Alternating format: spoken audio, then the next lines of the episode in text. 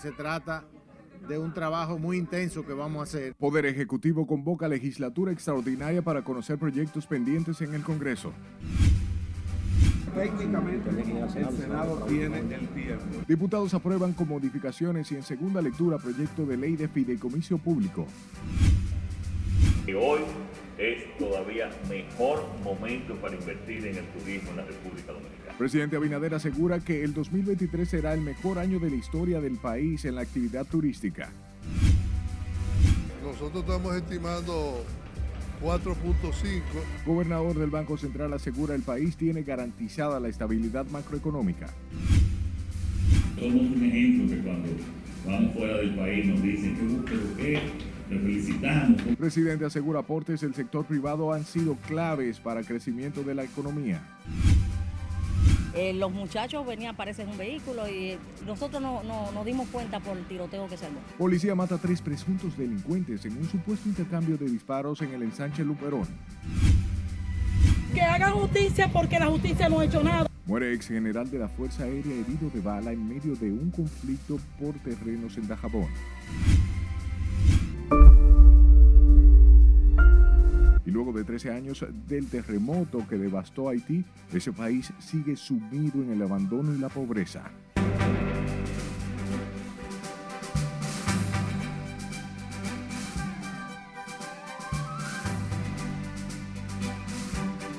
Buenas noches, hora de informarse. Bienvenidos a esta su emisión estelar. De inmediato comenzamos y lo hacemos con el decreto 323 del Poder Ejecutivo que aprobó esta noche una prórroga por 30 días que convoca a la legislatura extraordinaria al Congreso Nacional a fin de otorgar tiempo para que sean aprobados importantes proyectos de ley pendientes en ambas cámaras. Nuestro compañero Camilo trabajó el tema y nos tiene detalles en directo. Adelante, buenas noches Camilo.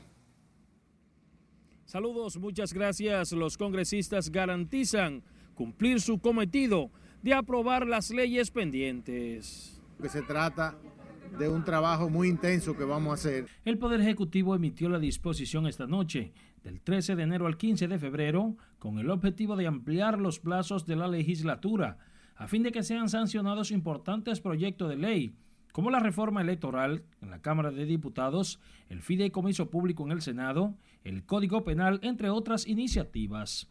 Más temprano, legisladores de distintas bancadas en ambas cámaras solicitaron la prórroga al Ejecutivo, tras destacar la relevancia que revisten para el país estas normativas. Y otros importantes proyectos que están en lo que es la agenda legislativa priorizada, que pudieran bien eh, discutirse en los 30 o 44 días antes del 27 de febrero y permitir que esas iniciativas se concreten y que no se pierda el trabajo hecho por las comisiones. La legislatura más productiva que hemos tenido en este periodo. Si ustedes ven el legajo de leyes que hemos logrado sacar al final del proceso, se van a dar cuenta que ha sido la más productiva y yo me siento muy satisfecho sin embargo, miembros de la comisión especial que tuvo a su cargo el estudio del proyecto de modificación a la Ley 3318 de partidos políticos y 1519 de régimen electoral plantean agilizar el consenso de la pieza a fin de lograr su aprobación y aplicación inmediata. Recuerden que la Junta Central Electoral ya aprobó un cronograma de trabajo con, con el acuerdo de todos los partidos políticos y si venimos e introducimos una ley, introducimos cambios en los plazos y en, otra, en otros artículos y reglamentos que se afectarían de la Junta, eso podría traer entonces un conflicto. Aprobar todos esos proyectos para que no periman es porque el Senado va a, va a trabajarlo y de esa manera los diputados y los senadores que han sometido varios proyectos y que hoy, ayer y antier hemos aprobado, tienen que ser sancionados nuevamente por ello y el Poder Ejecutivo parece que tiene mucho interés en ello. Que a mí sí me interesa lo que crea la población de lo que nosotros hacemos. Lo que le lleven a cualquier otro, lo que le lleven a cualquier autoridad, amén. Pero no quieran confundir para decir que yo estoy en contra de lo que a Pedernales se refiere. Los congresistas tienen previsto priorizar en su agenda estas iniciativas legislativas, tras considerarla de interés nacional. Este interés colectivo, además, los proyectos de ley sobre régimen de compras y contrataciones públicas, de administración y disposición de bienes incautados en extinción de dominio, entre otros. De no haber contado con la disposición del Ejecutivo, Los legisladores tenían previsto reintroducir las iniciativas de ley el próximo 27 de febrero cuando inicia la legislatura ordinaria. Paso ahora contigo al set de noticias. Gracias Camilo por la información. Y la Cámara de Diputados aprobó en segunda lectura el proyecto de ley de fideicomiso público a pesar del voto opositor del PLD y la Fuerza del Pueblo. Con estos detalles, Nelson Mateo. El PRM y partidos aliados impusieron su mayoría para aprobar la ley de fideicomiso público en segunda lectura, liberada de debates y con una votación de 91 a favor y 48 en contra, al borde del cierre de la legislatura. Los oficialistas defendieron la norma de proyectos de desarrollo público-privada enviada por el Poder Ejecutivo. En ese sentido, técnicamente el Senado tiene el tiempo. Ya nosotros hemos remitido para allá los proyectos eh, más importantes que se han conocido, incluyendo los que se conocieron ayer y anoche en la Cámara de Diputados. Sin embargo, ellos tienen su soberanía de determinar el tratamiento que le van a dar a estos proyectos, así como el Poder Ejecutivo. La oposición insistió en la inconstitucionalidad que implica aprobar esa norma con la mayoría simple al asegurar que se trata de una ley orgánica. Del Partido de la Liberación Dominicana apoyamos esa ley. Ahora, eso no implica que tengamos que apoyar otros proyectos con los cuales nosotros entendemos que afectan al país, como es el caso de la ley de fideicomiso público es un proyecto que fue aprobado en primera lectura violando la constitución de la República porque es una ley orgánica y no se le dio ese tratamiento. Y así lo establece de manera taxativa el artículo 112 de nuestra constitución que establece cuando una ley es ordinaria y cuando una ley es orgánica. Alfredo Pacheco aseguró que un equipo de técnicos de la Oficina de Asesores Legislativos determinó que la ley de fideicomiso es una propuesta que no requiere de la mayoría calificada para su aprobación. Es una prerrogativa del Senado de la República y aunque nosotros, Cámara y Senado, pertenecemos al mismo poder, cada Cámara tiene su soberanía. Entonces yo soy muy cuidadoso al momento de buscar los actos del Senado que han hecho una extraordinaria labor, que hemos tenido coordinaciones coordinaciones en algunos casos con, eh, eh, eh, consensuadas y en otros casos hemos tenido coordinaciones con los disensos que tienen ambas cámaras sobre diferentes aspectos. De no ser conocida por el Senado este jueves, la polémica iniciativa podría caerse con el mismo cierre de la legislatura en la medianoche, al menos que el Poder Ejecutivo convoque a una jornada de trabajo congresual extraordinaria. Nelson Mateo, RNN. Mientras que el Partido Revolucionario Dominicano ratificó su posición de consensuar los temas de interés nacional, tales como los que se discuten en el Congreso, incluido el proyecto de ley de fideicomiso públicos, entre otros. Mediante el documento, el PRD aclara que no se opone al uso del fideicomiso, pero entiende que en el momento que se genera compromete de manera directa tanto al patrimonio público como al presupuesto general del Estado a raíz de la aprobación en segunda lectura del proyecto de fideicomiso público por la Cámara de Diputados, el Partido Blanco ve absolutamente necesaria la convocatoria de vista pública para lograr el consenso de la sociedad.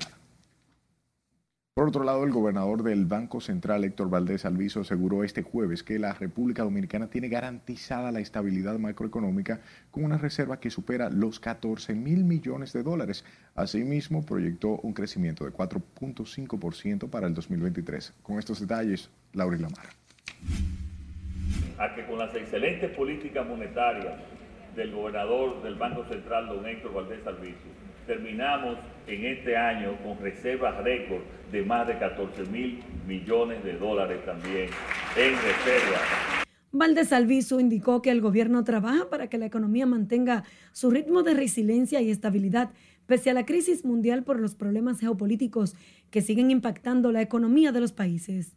Nosotros estamos estimando 4.5, el Banco Mundial estima 4.9 que son crecimientos muy importantes en el contexto de la economía mundial, donde hay una crisis eh, producto de la problema de la geopolítica.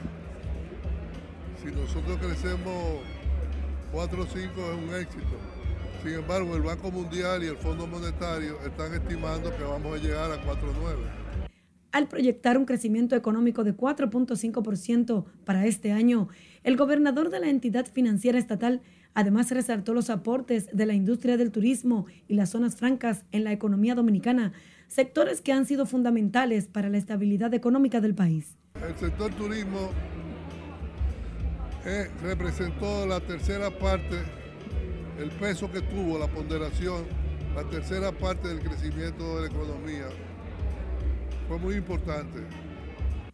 El funcionario reiteró que la trayectoria ascendente que mantiene la recuperación económica dominicana ha sido posible gracias a las políticas y medidas monetarias del Banco Central.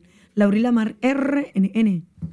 Y el presidente de la República, Luis Abinader, aseguró que la clave del crecimiento económico que exhibe el país se debe al trabajo combinado del sector público y privado, planteamiento que fue respaldado por la cúpula empresarial. Juan Francisco Herrera se encuentra en directo con más detalles. Adelante, Juan Francisco, buenas noches. Gracias, buenas noches. Tanto el mandatario como los empresarios se comprometieron a continuar trabajando por la estabilidad económica. ¿Juran ustedes cumplir y hacer cumplir los principios consignados en los estatutos? Fue durante la juramentación de la nueva Junta de Directores del Consejo Nacional de la Empresa Privada CONEP que presidirá Celso Juan Marrancini, que el mandatario valoró el desempeño de la economía que se proyecta con más de 4.5% este año. Somos un ejemplo que cuando vamos fuera del país nos dicen que busque que le felicitamos, cómo han logrado eh, recuperar el turismo, cómo han logrado recuperar la zona franca, cómo está en el crecimiento de la economía. Y eso se debe a lo que ustedes han mencionado aquí. Y lo que he mencionado aquí es a la colaboración, al diálogo permanente, a la consulta permanente, a, la alianza público-privada y no solamente la alianza de signos, sino la alianza general de los sectores públicos y privados. De su lado, el presidente saliente del CONEP, Pedro Brache, expresó que ese sector impulsa la inversión extranjera y local para que no se detenga el dinamismo de la macroeconomía y el crecimiento de empleos. Vamos a seguir avanzando juntos, sin dejar a nadie atrás, para que la siguiente década nos permita consolidar el círculo virtuoso de crecimiento, innovación y creación de empleo que ya hemos puesto en marcha. Sigamos construyendo hoy el país que sueñan y merecen nuestros hijos y nietos. Celso Juan Marrancini, electo presidente del CONET, aseguró que seguirán impulsando el país por el bienestar y el crecimiento de la productividad. Expreso nuestro compromiso de dar continuidad a la agenda de trabajo actual con la flexibilidad suficiente para adaptarla a los nuevos retos que se avecinen, trabajando incansablemente para seguir actuando de manera proactiva y responsable en la vida nacional. Y será asesor de la nueva directiva del CONET forman parte además el vicepresidente César Dargán, Julio Brache, Linda García, Roberto Herrera, Carlos León y otros miembros. En el acto de juramentación fueron reconocidos por sus aportes al desarrollo del país el presidente Luis Abinader y el expresidente del CONET, Pedro Brache. El jefe de Estado dijo que pese a las adversidades que puedan surgir este año, no se detendrá el dinamismo económico en la República Dominicana. Vuelvo contigo al estudio. Gracias, Juan Francisco. Sepa que la República Dominicana se encuentra entre los países de la región que presentó un menor incremento de la canasta navideña al cierre del 2022, según un informe del Instituto Nacional de Protección de los Derechos del Consumidor y que también es respaldado por comerciantes y productores. María Ramírez con estos detalles. El informe del Consejo de Protección al Consumidor de Centroamérica indica que la República Dominicana fue el país menos afectado por la trayectoria de inflación en la pasada temporada decembrina, permitiendo así una mayor capacidad de compra a los consumidores y logrando mantenernos en el segundo lugar con la canasta alimentaria más barata por debajo del Salvador. En esos países, cuando hacemos una comparación, hay países que producto de eso subieron hasta 120%. En la República Dominicana, el impacto por la época que se produce permanentemente fue menor canasta básica dominicana tuvo un menor impacto inflacionario frente a países como El Salvador, Honduras, Argentina, Guatemala, Costa Rica, Panamá y Nicaragua. En la República Dominicana tenemos factores que han hecho posible que se hayan reducido los precios, a pesar de que la materia prima a nivel internacional ha subido, a pesar de los inconvenientes que hemos tenido con la guerra y la cadena mundial de suministro y las consecuencias todavía del COVID-19, lo cierto es que los productores dominicanos, la industria dominicana, el sector productivo agropecuario, ha hecho eh, de tripa corazón y hemos logrado pues no solamente mantener una canasta eh, familiar estable en el mes de diciembre, sino que las expectativas para los próximos meses también es de estabilidad de precios y estabilidad macroeconómica. Refiere el informe que en comparación con los años 2018, 2019, 2020 y 2021, el 2022 fue el año que menos impacto tuvo la canasta alimentaria navideña en lo que tiene que ver con algunos aumentos provocados por la referida temporada. Eddie Alcántara manifestó que hay productos cíclicos fluctuando el alza que según los informes obtenidos podrían estandarizarse este mes de enero. Toda la semana Proconsumidor hace un levantamiento eh, presencial en el que comprobamos por dónde andan los productos de la canasta básica familiar, que son 26 en la zona rural y 17 en la zona urbana. El Instituto de Protección al Consumidor ha iniciado un proceso de levantamiento de los principales productos de la canasta familiar con lo que busca evitar escasez e inflación. Los resultados del levantamiento serán entregados al presidente con recomendaciones para evitar la reducción de la capacidad adquisitiva del dominicano. Margaret Ramírez, RNN. Pasemos a la ciudad corazón, donde se empieza a registrar bajas en el precio del plátano y otros artículos de la canasta familiar, específicamente en el hospedaje, ya que del norte y el grito de los comerciantes ahora es que sus ventas se han desplomado este mes. Nos cuenta Junior Marte. De acuerdo a comerciantes, el precio de los plátanos oscila entre 5, 10 y 15 pesos según la variedad, experimentando bajas en los últimos días. Porque hay plátano frío, hay plátano criollo, hay plátano de primera, plátano de segunda, tú sabes. En la, gente en la calle no, mucho no lo entiende, porque nada más dicen plátano, usted sabe. La causa viene de, la finca. Los productores mejor se resignan a dejarlo dañar, a dejarlo hasta que se pudran entre la finca y no quieren bajarle los precios. Dicen que los plátanos que se vendían a 30 pesos ahora cuestan 20 la unidad, mientras explican que el que costaba 20 se vende a 10 y a 15 pesos en este mercado. Ellos ha bajado casi todo.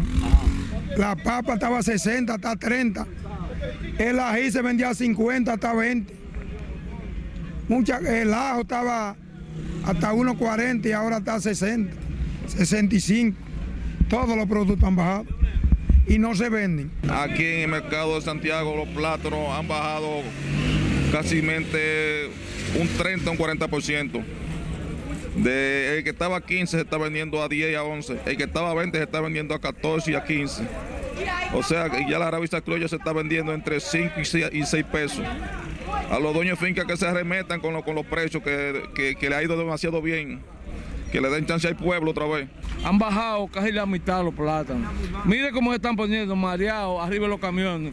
Tienen cinco días, vea, ese camión. El clamor del comercio es las bajas ventas tras pasar las festividades de Año Nuevo y Reyes.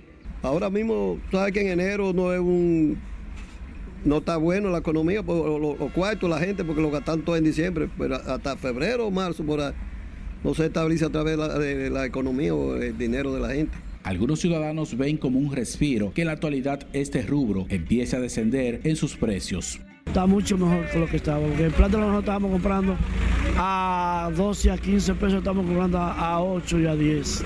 Los santiagueros dicen esperar pro consumidor pueda intervenir, ya que afirman muchos comerciantes han estado especulando con los precios. En Santiago, Junior Marte, RNN.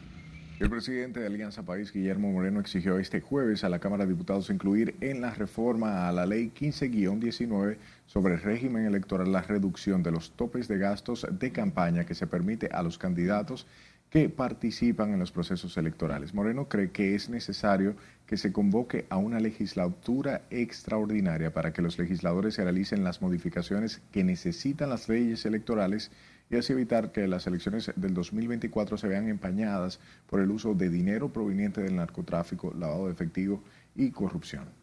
En un padrón como el actual, que está por encima de los 7 millones y medio de electores inscritos válidamente, eso significa que cualquier candidato presidencial puede entonces, tiene como tope 922 millones de pesos.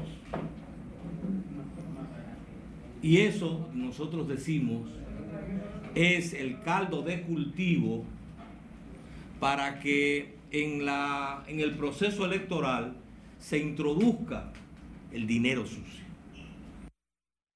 Según el dirigente político, la propuesta sometida por el Pleno de la Junta Central Electoral no fue tomada en cuenta por el Senado de la República. La Cámara Alta aprobó en dos lecturas consecutivas la ley que modificaría el eh, la orgánica 15-19 sobre el régimen electoral que busca fortalecer a la Junta como organismo encargado de organizar y dirigir las elecciones y otros mecanismos de participación popular. La Secretaría de Asuntos Agropecuarios del Partido de la Liberación Dominicana se quejó del alto costo de algunos productos de la canasta familiar. El titular de esa secretaría, Adriano Sánchez Roa, argumentó que la inestabilidad en los precios afecta a las familias y a los productores agrícolas. Importación récord de alimentos en el 2002 arruina la producción local y no logra bajar los precios. Se importaron en el 2002 más de, más de 5.400 millones de dólares, un 18% más que el año anterior. Tal y como predijo el Partido de la Liberación Dominicana, PLD. Durante una rueda de prensa en la Casa Nacional del PLD, la Secretaría de Asuntos Agropecuarios criticó además que el costo de la canasta alimenticia alcanzó precios muy altos durante el mes de diciembre. Este año 2023 será el mejor en nuestra historia. Es tiempo de nuestro primer corte de la noche. Al volver le contamos cuántos turistas visitaron el país durante el 2022. Son que estamos desesperados porque no podemos, no sabemos dónde está. Familiares de mujer desaparecida en Dajabón piden ayuda para dar con su paradero. Y diputado Aníbal Díaz está estable tras intervención, asegura Centro de Salud. Ya regresamos.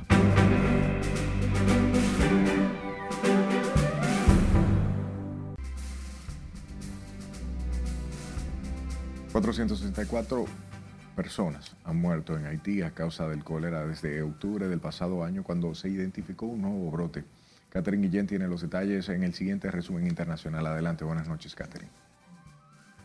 Gracias, muy buenas noches. Según las autoridades de salud, las mujeres, niños, ancianos y discapacitados son los más afectados por la propagación del cólera, mientras que la media de edad entre los internados en instituciones sanitarias es de 20 años. El Ministerio de Salud de Haití confirmó que 464 personas fallecieron desde octubre como consecuencia del cólera y más de 23 mil presentaron síntomas de la enfermedad. El más reciente balance de la cartera detalló que 286 personas murieron en centros de salud y otras 178 a nivel comunitario, mientras 18.699 necesitaron hospitalización.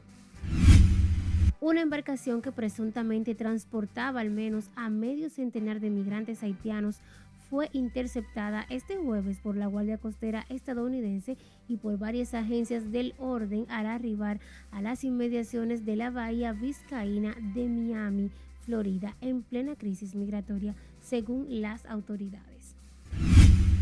El presidente mexicano Andrés Manuel López Obrador afirmó este jueves que no hubo ninguna discrepancia con su homólogo estadounidense Joe Biden ni con el primer ministro de Canadá Justin Trudeau en la cumbre de líderes de América del Norte. Sus declaraciones se producen tras albergar de lunes a miércoles la cumbre de los tres amigos con Biden y Trudeau, con quienes se esperaba que abordaran temas controversiales como la migración récord, el tráfico de fentanilo y los desacuerdos en política energética y comercial. El presidente de Venezuela, Nicolás Maduro, pidió este jueves a su homólogo estadounidense Joe Biden que levante todas las sanciones aplicadas por el gobierno norteamericano al país caribeño en los últimos años. Maduro indicó que se han aplicado más de 927 sanciones, de las cuales un 42% son contra organismos del gobierno, un 18,75% contra la industria petrolera y un 17,19% contra la economía y las finanzas del país, que incluye la prohibición de apertura de cuentas bancarias para cobrar los productos que se exportan y la congelación de casi 20 mil millones de dólares. Un manifestante falleció este miércoles en la ciudad peruana de Cusco, con la que la cifra total de fallecidos en las protestas contra el gobierno peruano de Dina Boluarte se elevó hasta 48 personas. Y finalizamos este recorrido internacional con un huésped molesto por el robo de su computadora quien estrelló su automóvil contra un hotel en Shanghái, causando el caos en el vestíbulo, pero sin dejar heridos tras una discusión con los empleados. Varios videos publicados en las redes sociales mostraron a un convertible blanco destrozando las puertas del centro hotel de Shanghái, retroceder e irrumpir en el vestíbulo. Según la policía, el conductor es un huésped de 28 años que tuvo una discusión con los empleados del hotel después de que su computadora portátil desapareciera. Al final, el aparato fue encontrado fuera del hotel y el conductor detenido en espera de una investigación. Hasta aquí las noticias internacionales de esta noche. Paso contigo. Muchísimas gracias, Catherine, por las informaciones. Y el director del Instituto Dominicano de Aviación Civil informó que la paralización de los vuelos desde República Dominicana hacia los Estados Unidos este miércoles fue por fallas en el sistema de informática de ese país, lo cual provocó un impacto económico, aunque aún no se ha cuantificado. Sin embargo, resaltaron que en el día de ayer lograron sobrepasar la situación con las operaciones aéreas que tenían programadas. En el 2023 vamos a abrir rutas nuevas vamos a llevar pasajes económicos a la diáspora, que lo está esperando. O sea que dentro de poco la diáspora tendrá un vuelo diario a Nueva York, un vuelo diario a Puerto Rico. El director del IDAC también se refirió a los acuerdos de cielos abiertos que coordina el gobierno con otros países a través de los cuales las aerolíneas dominicanas ya no tendrían restricciones en cuanto a los lugares a los que pueden volar en esas naciones, además de nuevas opciones de vuelos para los dominicanos con mejores tarifas y servicios. Por otro lado, el presidente Luis Abinader anunció hoy que para el 4 de febrero dejará iniciados los trabajos de construcción de dos hoteles en Pedernales como parte del plan de desarrollo para la zona del sur del país. El mandatario además resaltó las cifras récord del turismo dominicano superando los 7 millones de turistas en el 2022. Nos amplía Laura Lamar.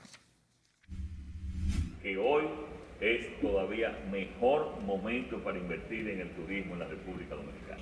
Al encabezar el informe anual del Ministerio de Turismo sobre el crecimiento del sector, el presidente Abinader señaló que el proyecto turístico de esa provincia sureña se ejecuta en conjunto con la alianza público-privada. Pero con el turismo son compras, multiplicador, multiplica la en todos los sectores de la economía. En definitiva, el turismo es marca país. No me cabe la menor duda de que si seguimos trabajando comprometidos, de la mano con todos los sectores, este año 2023 será el mejor en nuestra historia. Pero también estoy seguro que si seguimos, lo superará el 2024 porque no hay límite y no tenemos límite. Cuando tenemos un gobierno trabajando con pasión, con decisión, con honestidad, con transparencia y un sector privado a todos los niveles, desde los taxistas, desde los turoperadores hasta las grandes empresas turísticas, trabajando de la mano con unidad de criterio, pensando en el desarrollo integral del país mientras que el ministro David Collado destacó el crecimiento que mantiene el turismo dominicano con cifras récord, que solo en el mes de diciembre pasado recibió más de 700 mil visitantes extranjeros. Si comparamos el mes de diciembre con todos los mejores meses de la historia de la República Dominicana, podemos ver que fue el mejor mes de toda la historia. Pero por primera vez, la República Dominicana superó la barrera de los 7 millones extranjeros y a la República Dominicana en el año 2022 ingresaron 7 millones 160 y pico mil extranjeros. Collado informó el aporte de la llegada de turistas al sector a través de cruceros, destacando que el país recibió más de 1.300.000 cruceristas durante el 2022. El ministro de Turismo además resaltó que el sector generó más de 8 mil millones de pesos en divisas aportados al desarrollo económico del país. Laurila Mar, RNN. Por otro lado, el viceministro de Energía y Minas, Miguel Díaz, destacó el interés de esa institución y del gobierno que encabeza el presidente Luis Abinader con una minería responsable y amigable al medio ambiente. Díaz explicaba que el gobierno ha trabajado principalmente en garantizar la protección de los recursos naturales. Y dentro de ese proceso vemos que el ciclo de desarrollo de los proyectos mineros empieza con la exploración. Esa exploración en promedio dura de 1, 5 a 10 años. Y en el caso de la exploración metálica, requiere una inversión de 2 a 4 millones de dólares por año en promedio. El viceministro de Energía y Minas habló en esos términos al participar como expositor del panel Minería Responsable, su aporte al desarrollo económico del país en el marco del 60 aniversario del Colegio de Ingenieros, Arquitectos y Agrimensores CODIA. Hablemos de los familiares de una señora que salió rumbo a Estados Unidos, quienes denuncian que su pariente no llegó al encuentro en Orlando, por lo que piden a las autoridades consulares brindarle ayuda. Domingo Popoter tiene los detalles en esta historia. Su mamá que está ya es una señora enferma y ya usted sabe, eso acaba con la vida de, cualquier persona. La señora Rooney Lady Medina Pacheco, de 41 años de edad, se encuentra desaparecida hace más de 15 días, cuando viajó hacia Orlando, Florida, desde el municipio de Partido en la provincia de Dajabón. Familiares y amigos de la señora denunciaron que hasta la fecha no se han puesto en contacto con sus parientes en Partido Dajabón, luego de salir de la casa de una amiga en los Estados Unidos. Madre, ese padre, esos niños, que estamos desesperados porque no podemos, no sabemos dónde está. Queremos que las autoridades nos ayuden a ver, a ver si damos con el paradero de ella. Ya las autoridades policiales en Orlando, Florida, dieron por desaparecida a una mujer latina cuyo nombre es Rooney Lady Pacheco Medina, lo que tiene más aún preocupado a sus familiares, los cuales ya partieron con destino hacia Estados Unidos para investigar dicha desaparición. Piden a las autoridades consulares en Orlando, Florida, ir en auxilio para dar con el paradero de Rooney Lady Pacheco Medina y pidiéndole a la vez a las autoridades con especialidad allá en Orlando, Florida, para que eh, nos ayuden en esta situación, que queremos que ver con Dios delante si a esto se le da una salida.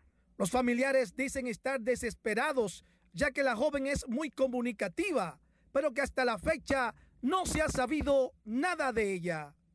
En la provincia fronteriza de Dajabón, Domingo Popoter, RNN. Y la Clínica Corazones Unidos informó mediante un comunicado que el diputado Aníbal Díaz fue intervenido tras ingresar ayer miércoles al centro médico con un dolor severo en la región torácica. El legislador, según el informe médico, le fue colocado un stent para mejorar su síndrome crónico agudo. En la nota de salud no se notifican el, perdón, el cardiólogo Víctor Cuello fue el especialista que ofreció la atención al diputado e informó que el legislador se encuentra en condiciones estables para su pronta recuperación, la cual le fue prohibido el uso del aparato telefónico. Vamos a otra pausa comercial. Al regreso, fallece general de la Fuerza Aérea que fue herido en Dajabón. Muere niño de un año de edad tras asfixiarse con un pedazo de batata. Y Dirección General de Impuestos Internos recuerda al país que el 15 de enero vence el plazo para el marbete. Esta es la emisión estelar de Noticias RNN.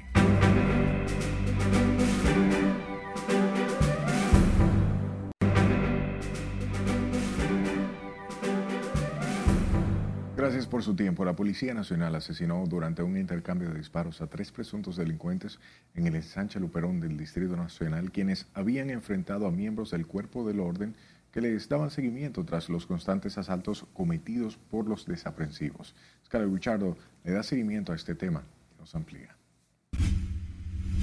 Eh, los muchachos venían, aparecen en un vehículo y eh, nosotros no, no nos dimos cuenta por el tiroteo que se armó. De esta forma operaban los integrantes de la banda de delincuentes que asaltaban colmados y cualquier negocio en estos alrededores, sembrando el terror en sectores capitalinos como el Ensanche Luperón, Villajuana y otros del Gran Santo Domingo. Las personas que están cerca, que pudieron eh, visualizar eh, correctamente las cosas que estaban pasando, sí dicen que los muchachos dispararon primero. Al ellos disparar, entonces la policía es que remite. Inmediatamente tienen que actuar en defensa. Pero la delincuencia aquí en el Luperón está totalmente desastrosa. Nosotros estamos en manos de los ladrones, de los delincuentes que andan en jipeta, que andan en diferentes vehículos. Los tres hombres cayeron en esta esquina de la calle 37 en el ensanche Luperón, donde ciudadanos se percataron de lo que ocurría por los disparos que alertaron a la comunidad. Yo pensaba que eran fuegos artificiales, yo estaba en la casa y cuando la vecina me llamó y me dijo que en la casa de ella yo estaba sentada media hora antes que los tiros entraron a la casa, que la tuvieron a matar a ella, entonces yo le pedí permiso a la policía y pasé hacia la casa. Ahí fue una amiga mía conmigo, le tomamos la presión a la señora porque ella eh, es hipertensa, estaba más o menos, pero estaba muy atemorizada y en la casa se ven los, tiros cuando, cuando pasaron a su casa. Que la delincuencia está muy fuerte. Si está esa forma, están limpiando, está bien porque la sociedad, la gente anda en la calle en, pánico. Y a esos delincuentes que, ¿qué vamos a decirte? Que si la policía lo puede agarrar y se lo lleve a la, a la corte, que sea mejor. ¿Qué es lo que dice la gente de lo que pasó aquí? Bueno, no sé, pues yo vivo en el barrio, en el barrio están dando muchos atracos de celulares, de metiéndose a la casa de noche. Eh, hay mucha inseguridad aquí en el Sánchez Luperón. El presunto intercambio de disparos entre agentes de la policía y los desaprensivos, de acuerdo con el vocero del Cuerpo del Orden, se registró cuando los hoy oxisos se resistieron a ser arrestados por la patrulla que los perseguía. En este caso eh, son Adrián José Mercedes Durán, El Mello, Braylin García Martínez, apodado Brian, y una tercera persona aún en proceso de identificación. En los archivos policiales estas personas, dos de ellos, los que han sido ya identificados, figuran con varios registros por robos, asaltos a mano armada y otros delitos. La Policía Nacional profundiza las investigaciones en torno al hecho y los demás integrantes de la banda de asaltantes de negocios. Los agentes policiales ocuparon a los oxisos tres pistolas con las que habrían atacado a los uniformados.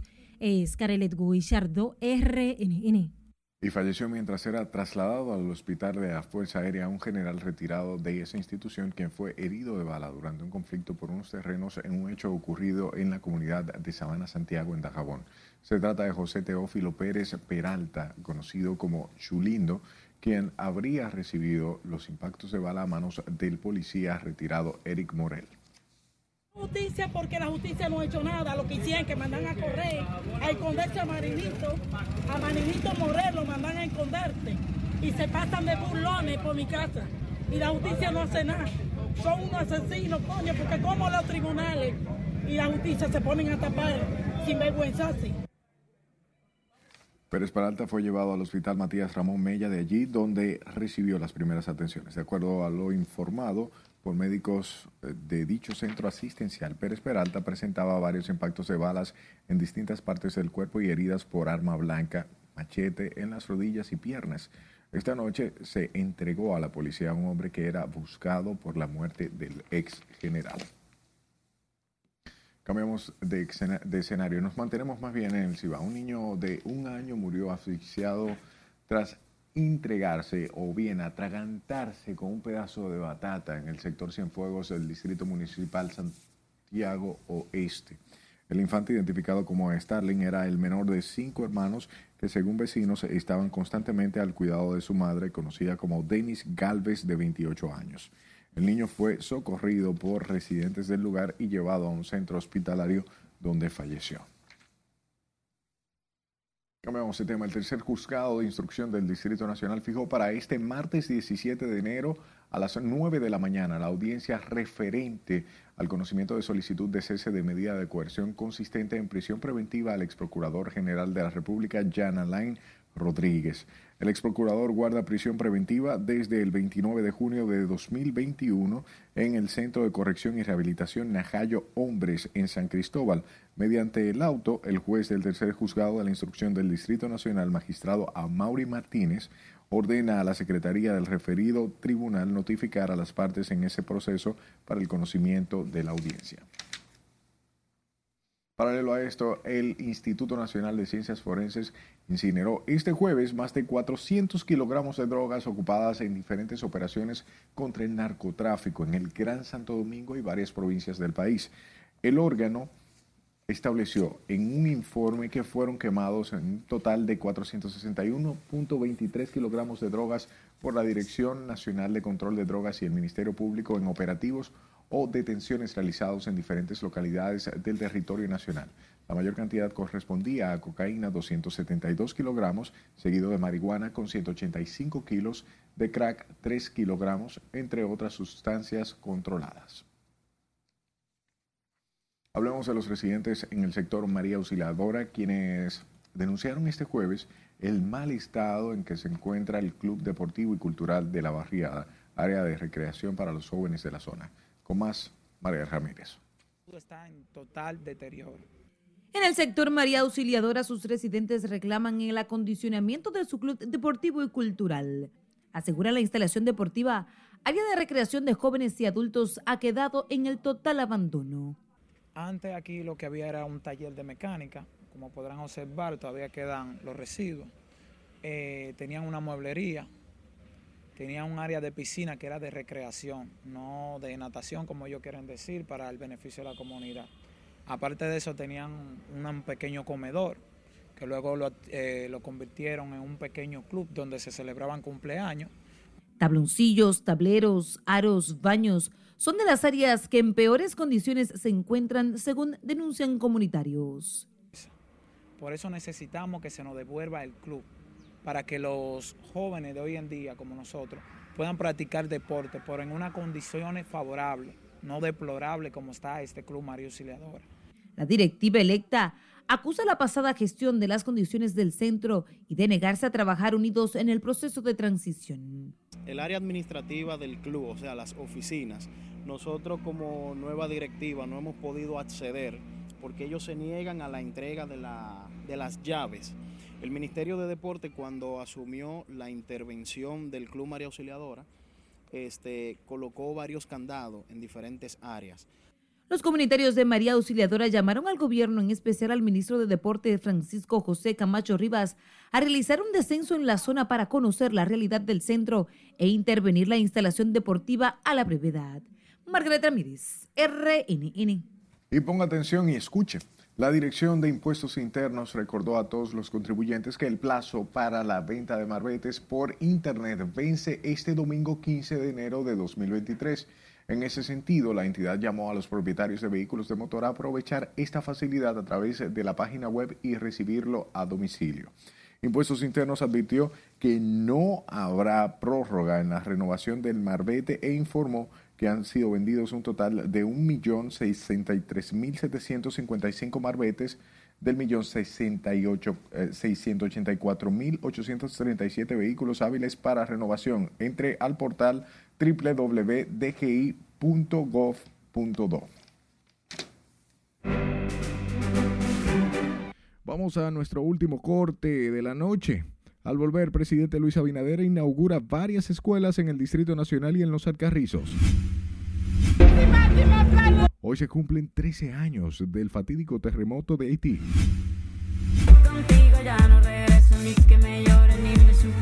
Y Shakira incendia las redes con canción de despecho contra Piqué. No le cambie.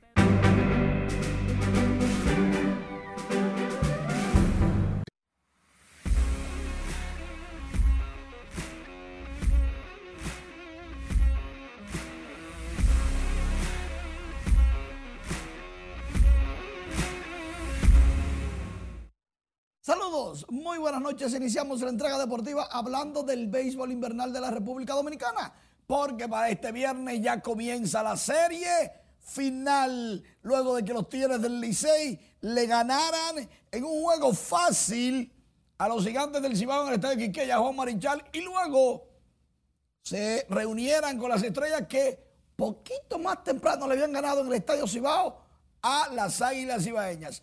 Los Tigres del Licey y las Estrellas Orientales se enfrentan en su cuarta final, siendo en el 1951 la primera cuando las Estrellas ganaron. Los Tigres del Licey y las Estrellas Orientales estuvieron en un draft de reingreso en este día jueves, donde cada equipo seleccionó a dos jugadores de Águilas y Gigantes. Pero antes, la Liga Dominicana de Béisbol designa a los árbitros que van a trabajar en la final, comandados por Santos Castillo, Félix Tejeda y Domingo Polanco. Esos ocho estarán fijos en el 7-4. El mejor de siete. Santos Castillo, recuerden, fue el árbitro del año de la Lidón con 22 temporadas de experiencia. Y aquí los refuerzos, Carlos Hernández y Henry Urrutia, jugarán con las estrellas y con el Licey, Dairon Blanco, jardinero, y Alemão Hernández, lanzador. Ya está echada la suerte.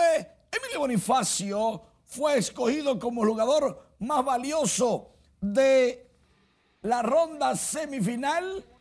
De manera fácil dominó a su más cercano perseguidor, Jamer Candelario de las Estrellas Orientales. El Boni, el capitán de los Tigres del Licey, tuvo una ronda semifinal de ensueño, remolcando y anotando carreras en cifras dobles. En Bonao este fin de semana va la versión número 35 del Clásico de Pesca del BAS 2023. En el Club de Pesca Bonao Incorporado se va a celebrar en el Parque Nacional Aniana Vargas, en la presa de Atillo Maimón, provincia, provincia Monseñor Noel.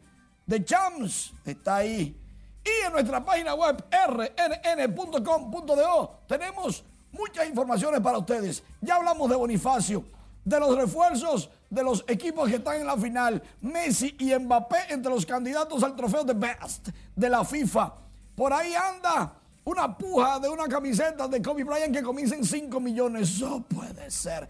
Nelson Cruz llega a los padres de San Diego. Estas informaciones y muchas más las puede encontrar, repito, rnn.com.do en nuestras redes sociales. Noticias RNN. Por el momento es todo, Elliot.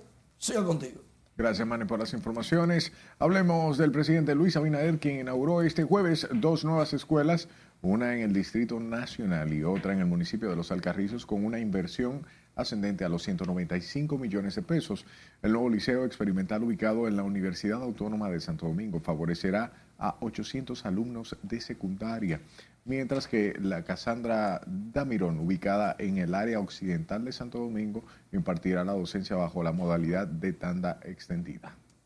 En este nuevo plantel continuaremos la obra que durante décadas hemos estado llevando a cabo la experiencia acumulada nos servirá para seguir aportando al desarrollo de la educación pública y participativa en la República Dominicana. Ese es nuestro compromiso y desde esta rectoría estamos impulsando toda iniciativa que nos acerque a la mejor nación que aspiramos. Este centro, constituido por 24 aulas y que albergará aproximadamente 840 estudiantes, ustedes desarrollarán las competencias fundamentales que este siglo XXI requiere que alcance la República Dominicana. Los nuevos centros educativos beneficiarán a más de 1.500 alumnos desde el nivel inicial hasta el secundario. Las escuelas cuentan con laboratorios de informáticas, tres, eh, tres comedores, baños y otras características para la seguridad, comodidad de los estudiantes. Hablamos del terremoto más devastador que vivió Haití. Hoy cumple 13 años. Un sismo que acabó con más de 300.000 personas y dejó sin hogar a 1.5 millones de personas. Cesarina Ravelo nos hace un recuento de aquel fatídico día.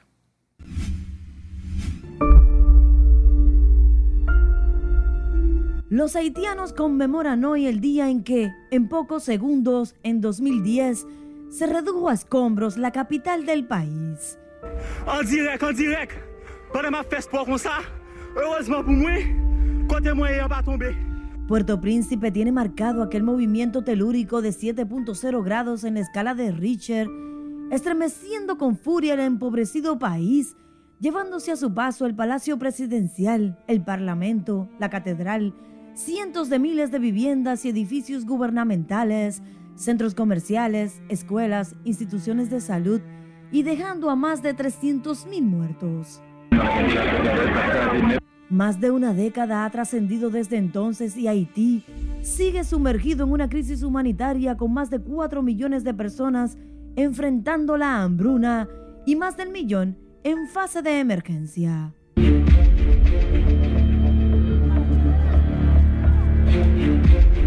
El sismo del 2010 fue considerado el de mayor magnitud en 200 años, pero en 2021, 11 años después de la tragedia, Haití fue golpeado por un terremoto aún mayor, de 7.2 grados.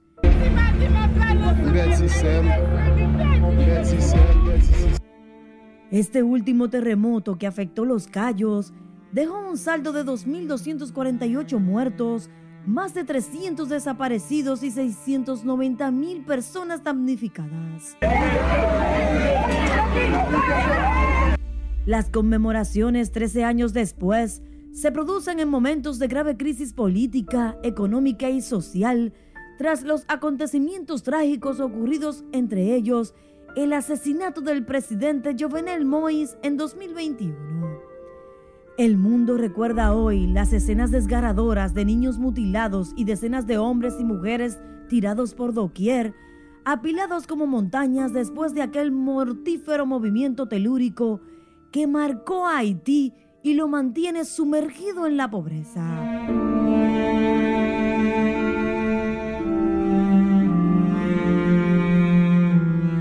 Cesarina Ravelo, RNN. Continuamos hablando de hechos históricos, ya que este jueves 12 de enero se cumple el 51 aniversario de la muerte a tiros de los jóvenes conocidos como los Palmeros, un grupo de hombres que luchó por la democracia durante el gobierno de Joaquín Balaguer. Los cuatro hombres se enfrentaron a miembros de las Fuerzas Armadas y de la Policía Nacional en el kilómetro 14 de la autopista a las Américas. El grupo estaba compuesto por Amaury Germán Aristi, Virgilio Perdomo, Bienvenido Leal Prandi y Ulises Cerón mientras que las fuerzas oficiales eran dirigidas por los generales Neignibar Seijas y Ramón Emilio Jiménez, hijo, jefes de la policía y de las Fuerzas Armadas en ese periodo.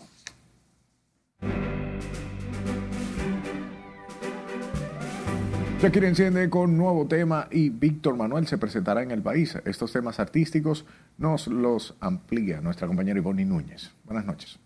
Muy buenas noches. Iniciamos los espectáculos de hoy con el tema tendencia de las redes sociales desde ayer, con Shakira y el nuevo tema dedicado a su ex Gerard Piqué. Más de 25 millones de visualizaciones en YouTube en 12 horas y una lluvia de reacciones en redes sociales han convertido viral la esperada colaboración entre Shakira y Rap, una canción llena de directas envenenadas dirigidas a su expareja Gerard Piqué, a la actual pareja de este Clara Chía y hasta a su suegra.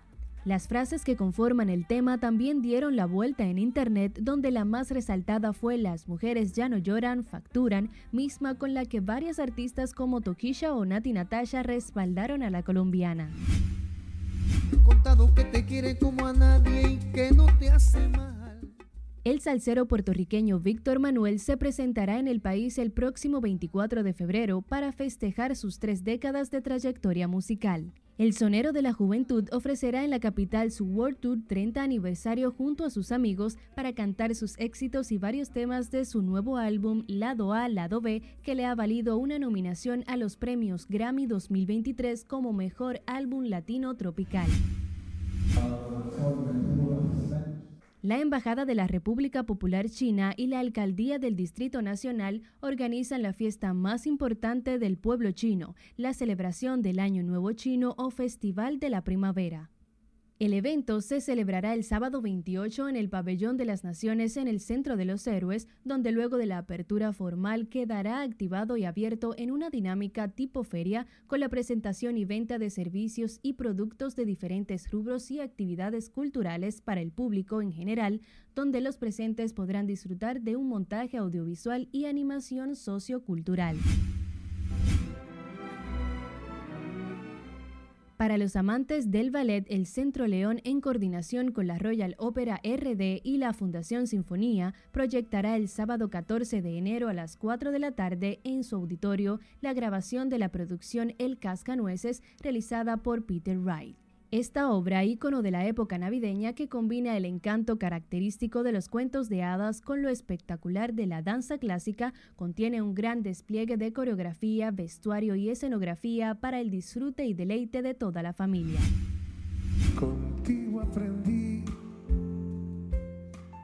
Tres generaciones de la música bohemia se preparan para encontrarse el próximo viernes 17 de marzo en el Teatro La Fiesta del Hotel Jaragua, liderados por el más bohemio de todos los tiempos, Francisco Pancho Céspedes, junto al mexicano Carlos Macías y al dominicano Cristian Alexis. Unidos por la música y para el deleite del público dominicano de alto perfil, ofrecerán un amplio y exquisito repertorio con el que promete ser un evento cargado de emociones y romanticismo.